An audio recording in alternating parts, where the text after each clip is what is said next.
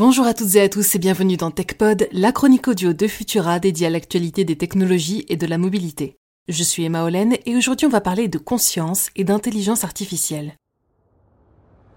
L'anthropomorphisme, c'est cette fâcheuse tendance que l'on a parfois à prêter aux animaux et même aux objets des pensées, des réactions ou encore des émotions humaines. Aujourd'hui, cette tendance s'applique de plus en plus aux ordinateurs, en particulier par le biais de l'intelligence artificielle. Si un smiley affiché sur notre écran pouvait rendre un appareil sympathique en 1980, de nos jours, la multiplication de chatbots et autres personnages virtuels à la personnalité toujours plus complexe brouille la frontière entre le réel et le simulé à tel point que l'on serait presque prêt à les qualifier de conscients.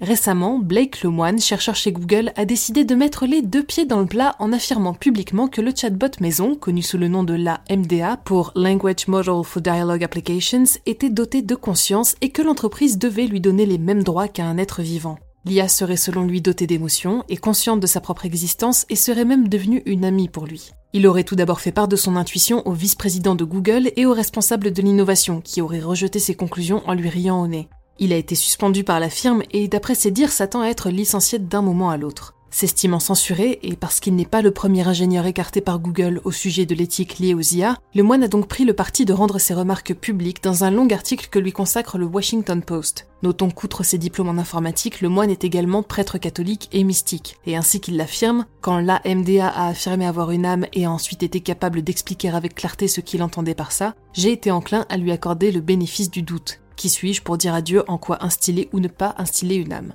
Si le moine affirme que la religion ne devrait pas servir de levier pour le discréditer, pour les scientifiques, elle suffit cependant à discréditer son argument, basé sur une intuition spirituelle et non une réflexion consolidée par des faits.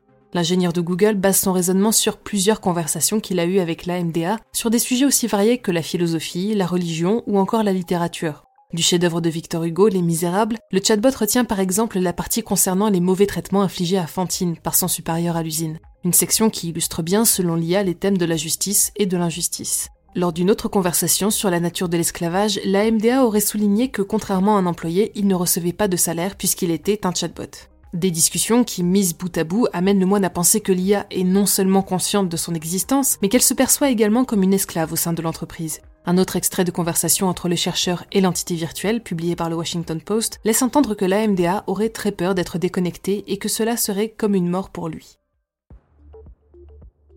On peut être tenté de prêter crédit aux propos de Lemoine, que ce soit par empathie pour l'IA ou simplement parce que ses arguments semblent tenir bon, mais il est important de retenir plusieurs choses. Tout d'abord, l'IA se nourrit des interactions avec les employés de Google et s'est probablement très profondément nourrie de ses échanges avec le moine. Elle est donc plus à même de lui répondre en se conformant à son système de valeurs ou à ses raisonnements.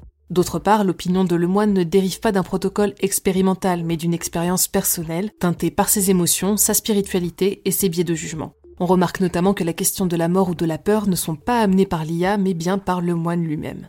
Pour Google, il n'y a rien qui témoigne d'une conscience ou d'émotion derrière ces réponses, et le chercheur se serait simplement fait piéger par l'IA dont le rôle, il ne faut pas l'oublier, est d'imiter les humains et de répondre comme eux. Alors, l'AMDA est-il conscient ou pas? Pour l'instant, la prudence est de mise, mais il n'est jamais trop tôt pour réfléchir à l'avenir de l'éthique pour les intelligences artificielles. Merci d'avoir suivi cet épisode de TechPod. Pour ne rien manquer de l'actualité technologique et scientifique, je vous invite à suivre Fil de Science et nos autres podcasts sur vos applications audio préférées. Vous pouvez aussi désormais vous abonner à notre newsletter dans laquelle je partage avec vous tous les jeudis le meilleur de nos épisodes podcast. Pour le reste, on se retrouve mercredi prochain pour toujours plus d'actualités technologiques et d'ici là, bonne semaine à toutes et tous.